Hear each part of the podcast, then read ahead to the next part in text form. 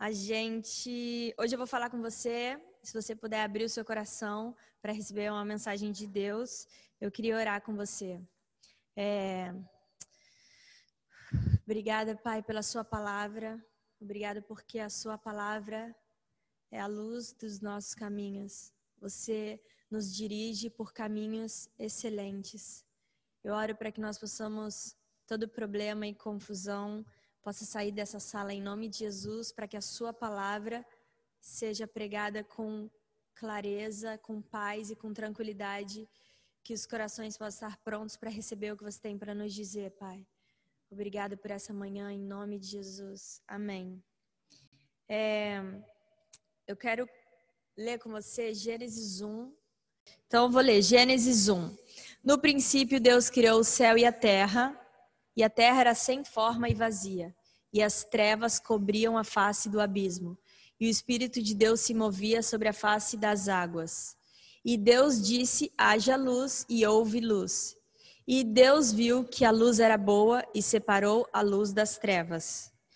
Uh, a primeira coisa que eu entendi é que desde o começo já havia confusão, já existia caos. Quando a Bíblia fala, e a terra era sem forma e vazia, sem forma e vazio, sem forma fala sobre confusão, desolação, sem nada, era deserto, não tinha coisa de valor, era um lugar de caos. E quando fala que a terra era vazia, fala que ela era superficial, mas ainda assim existia o mover de Deus naquele lugar. Então, se você acha que a sua vida tem confusão e problema e é superficial, isso não limita o poder de Deus na sua vida e nem na minha, graças a Deus. Porque quando você olha para você e você pensa, eu sou um caos e uma confusão e vazia, Deus não vai se mover na minha vida, isso é mentira, porque Deus não se limita a nada e nem a ninguém. Ele se move sempre. E só um minuto. É para eu olhar para essa câmera? Não, então tá bom. Voltando agora, gente. É, Segunda coisa é, quando você vê um problema, você não fala sobre o problema, você fala sobre a solução. Deus viu o problema e a Bíblia diz: é, a terra era sem forma e vazia e as trevas cobriam e o Espírito de Deus se movia e Deus disse: haja luz. E quando você abre a sua boca, você tem que entender o poder das coisas que você fala.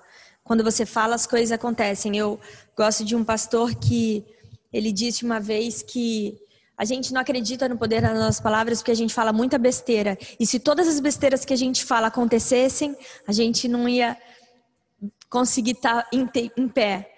Mas quando você vira a sua vida para o sentido de todas as coisas boas que eu falar vão acontecer, acredite no poder das suas palavras. Acredite que o mesmo Deus que teve o poder de criar todas as coisas só falando haja luz, está dentro de você. Tudo que você disser vai acontecer. E depois de Deus dizer e acontecer, Deus viu que era bom. Veja as coisas como Deus vê, e essa palavra bom, vamos ver se eu anotei. Era bom.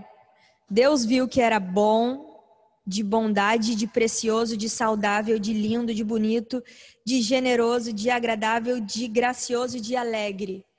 E o que eram todas essas coisas? Era a luz. E hoje eu vou falar sobre essa luz, cadê essa luz, cadê essa luz, porque é, Cadê a luz que as pessoas estão precisando? Cadê a solução para os problemas que a gente tem passado? E eu pensei sobre isso porque, ultimamente, a gente estava conversando essa semana sobre muitos problemas e uma pessoa disse: Eu falo mal mesmo. E eu não, eu não vim aqui dizer que eu não sou uma pessoa que falo mal, vou até falar assim. Eu falo mal, desculpa. Às vezes eu erro também. E se você é uma pessoa errada, tem lugar para você na nossa igreja, amém? Porque nós somos uma igreja de pessoas que estão tentando acertar. A gente ainda não consegue, mas a gente está tentando. E você ficar falando dos problemas não resolve, mas se você tiver uma solução, Manda uma solução pra gente. Se você vê muito problema na nossa igreja, eu quero te desafiar a fazer uma lista de soluções, porque a gente vai tentar resolver todos esses problemas. Se você falar, nossa igreja tem muito problema disso, me ajuda que a gente vai resolver. Vou te botar como voluntário, pode deixar, que eu sempre arrumo espaço para voluntário na nossa igreja. É...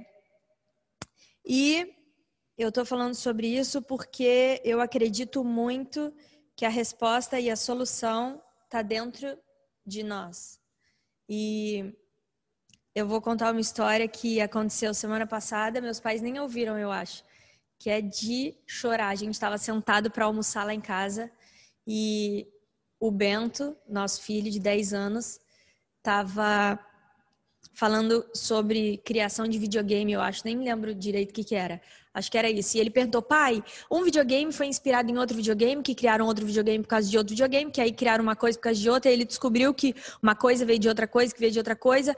Mas quem começou isso tudo? Aí eu encho a boca de comida, porque eu nunca sei responder nada.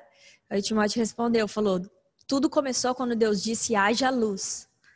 E, e o Bento ficou chocado, assim, nossa, é mesmo eu acho que ele não tinha entendido a profundidade, porque o Timóteo acho que foi muito longe para a cabeça dele, mas aí o Timóteo disse: "E Deus disse, e a Bíblia fala que nós somos a luz do mundo". E o Bento começou a chorar e a gente parou de almoçar e ficou chorando. Eu não chorei não. Eu só tô chorando agora porque foi tão lindo, porque ele tinha, ele tem 10 anos de idade e ele entendeu que ele é a luz do mundo. E eu queria falar sobre ser essa luz. E para você ser essa luz, você precisa entender de onde vem essa luz. É, eu não me lembro das projeções, acho que. Ah, é Mateus 5,14. Está escrito sobre nós sermos a luz. Então começa falando: vocês são o sal da terra. Se o sal perder o seu sabor, como restaurá-lo? ele não serve para nada, só para ser jogado fora e pisado pelos homens. E vocês são a luz do mundo. Não se pode esconder uma cidade construída sobre um monte. Isso fala que se você é a luz, ninguém vai te esconder em lugar nenhum. Posso olhar para lá? Não. Então tá bom. Isso quer dizer que quando a sua luz brilha, você vai subindo, porque fala sobre uma cidade em cima do monte que é iluminada por essa luz. E João 1:4, eu quero falar sobre de onde vem essa luz. João 1:4, João 1 de 1 a 5 fala o seguinte: No princípio era aquele que é a palavra. Sabe o princípio que eu li em Gênesis 1? Falava sobre a criação. Lá no princípio era aquele que é a palavra. Ele estava com Deus, ele era Deus, ele estava com Deus desde o princípio, sabe? No caos, na confusão, antes de existir a luz, Deus estava lá, Jesus estava lá, o Espírito Santo estava lá, todo mundo estava lá. Todas as coisas foram feitas por intermédio dele. E é aqui que a gente acredita que Jesus é essa luz que traz a solução para esse caos. Todas as coisas foram feitas por intermédio dele, e sem ele nada que existe teria sido feito. Nele estava a vida, e essa era a luz dos homens. A luz brilha nas trevas, e as trevas não a derrotaram. E se você não está conseguindo brilhar a luz que Jesus te chamou para ser, que fala em Mateus, se você não acredita que você é a luz, dos, do mundo, é porque você não está entendendo quem é a luz dos homens. Jesus é a luz da sua vida, para você ser a luz do mundo.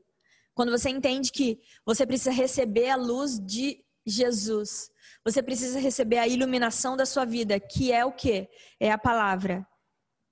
Em João 1, fala que Jesus é essa palavra.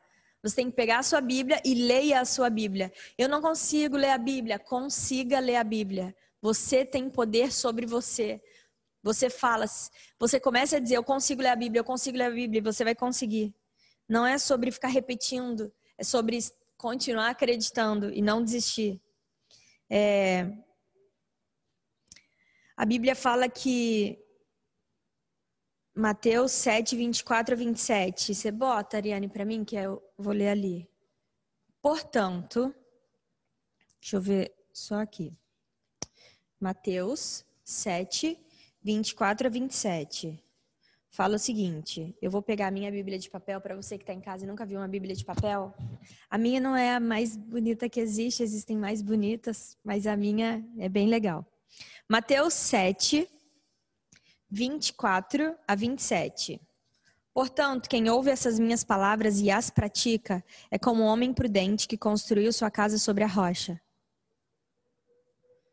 Você botou tudo. Tudo bem. Caiu a chuva, transbordaram os rios, sopraram os ventos, deram contra aquela casa e ela caiu. Porque tinha os seus alicerces na rocha, ela não caiu. Mas quem ouve as minhas palavras e não pratica é igual uma pessoa que constrói a casa sobre a areia cai a chuva, transbordam os rios, sopram os ventos e derrubam aquela casa. Mas eu e você somos uma casa construída sobre a rocha. E quem é essa rocha? Deuteronômio 32, 4 fala: Ele é a rocha e as suas obras são perfeitas, todos os seus caminhos são justos. Deus é fiel que não comete erros, ele é justo, reto e justo e reto ele é. E por que eu estou falando isso? Porque a sua luz, ela não está em qualquer lugar.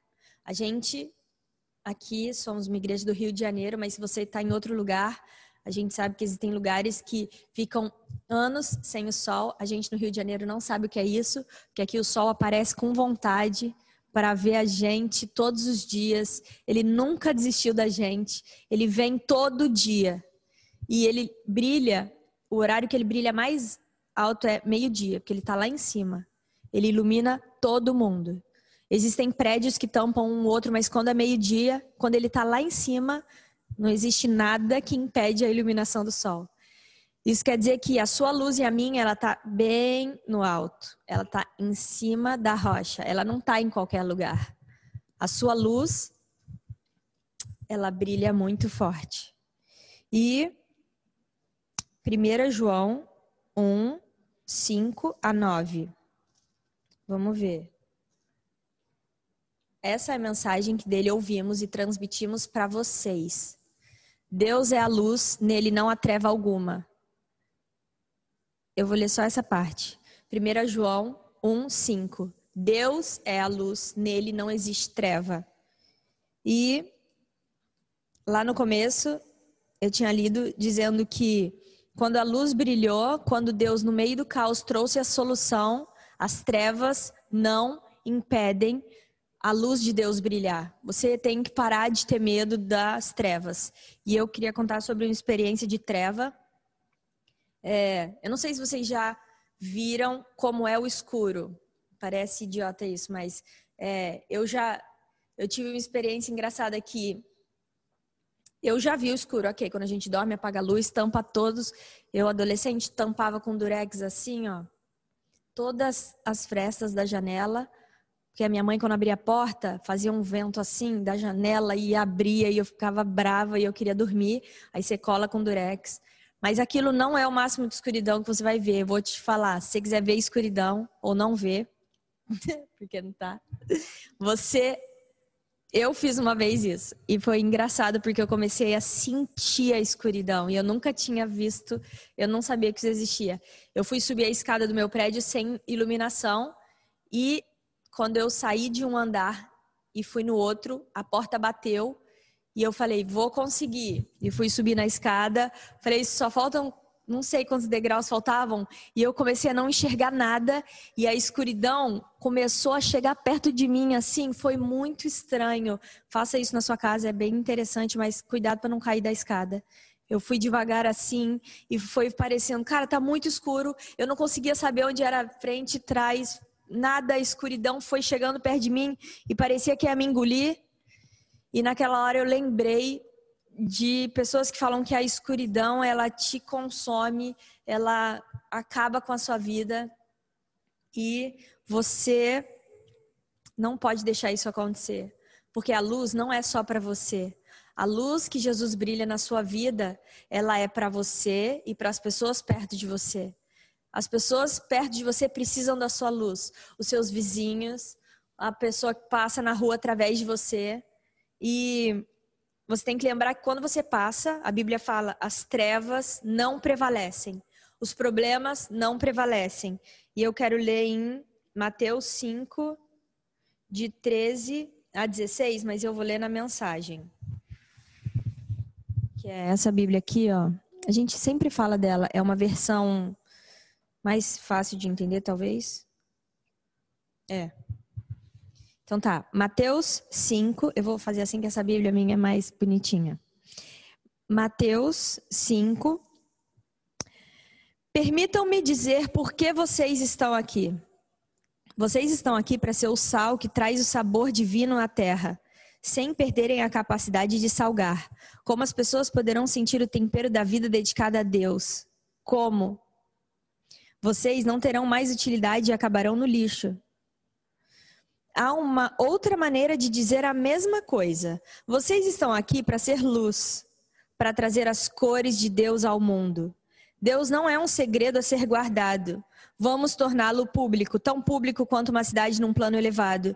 Se eu faço de vocês portadores da luz, não pense que é para escondê-los debaixo de um balde virado. Eu quero posicioná-los em onde todos possam vê-los. Agora que estão no alto do morro, onde todos conseguem enxergá-los, tratem de brilhar. Mantenham a sua casa aberta, que a generosidade seja a marca da vida de vocês, mostrando-se acessíveis aos outros. Vocês motivarão as pessoas ao se aproximar de Deus, o generoso Pai do céu. Cara, que história mais linda. Tratem de brilhar a luz que vocês têm. E existem muitos e muitos coaches ganhando muito dinheiro por aí, simplesmente dizendo: você é a solução dos problemas. E Jesus fala isso desde que ele veio ao mundo. Ele sempre, Deus sempre te trouxe como solução. Quando Deus criou Adão e Eva, Deus falou: tá precisando de alguém para organizar isso aqui, vamos botar Adão. Adão não conseguiu sozinho, vamos botar Eva para ajudar. Desde o começo, a gente tem um pastor que a gente ouviu uma pregação uma vez que fala que a criação da mulher foi a solução de um primeiro problema que existiu. Deus viu que os animais era bom, não sei o que era bom, mas quando viu Adão sozinho, falou: Isso não tá bom, vamos solucionar o problema. Botou uma mulher. Quer dizer que nós, seres humanos, somos a solução para o mundo. Mas você pode pensar: eu sozinho não consigo resolver. Consegue resolver. É lógico que quando você está junto com outras pessoas, quando você pega a sua luz e repartilha ela com as pessoas, mais luz te é dada, mais.